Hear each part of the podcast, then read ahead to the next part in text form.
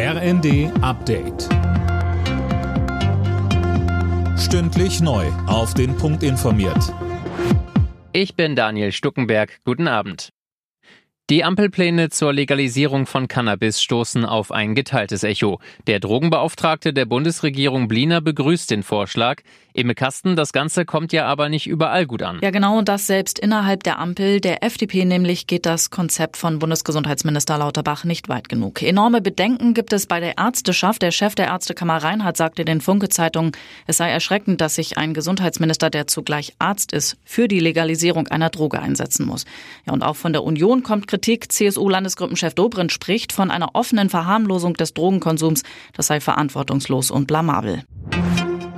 Der chinesische Staatskonzern Costco kann beim Hamburger Hafen einsteigen. Das hat das Bundeskabinett beschlossen. Die Reederei darf sich mit 24,9 Prozent an einem Terminal beteiligen.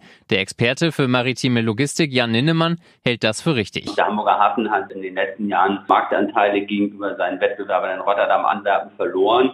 Und wenn man jetzt Costco nicht an den Standort binden würde, könnte das heißen, dass weiteres Ladungspotenzial abwandert, was eben die Zukunft des Hamburger Hafens gefährdet. Durch den Einstieg von Costco jetzt kann es gelingen, Ladung mittel- bis langfristig an den Standort zu binden. Und äh, insofern würde man eben diese Ladungssituation stabilisieren.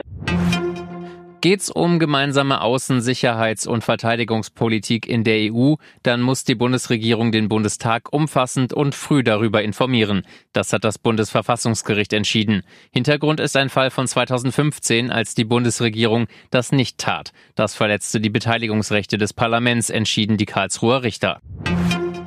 Die Krise bei Schalke 04 verschärft sich. Nach dem Rauswurf von Trainer Frank Kramer verlässt jetzt auch Sportdirektor Ruven Schröder den Verein. Das hat das Bundesliga-Schlusslicht mitgeteilt. Demnach stecken persönliche Gründe hinter Schröders Entscheidung.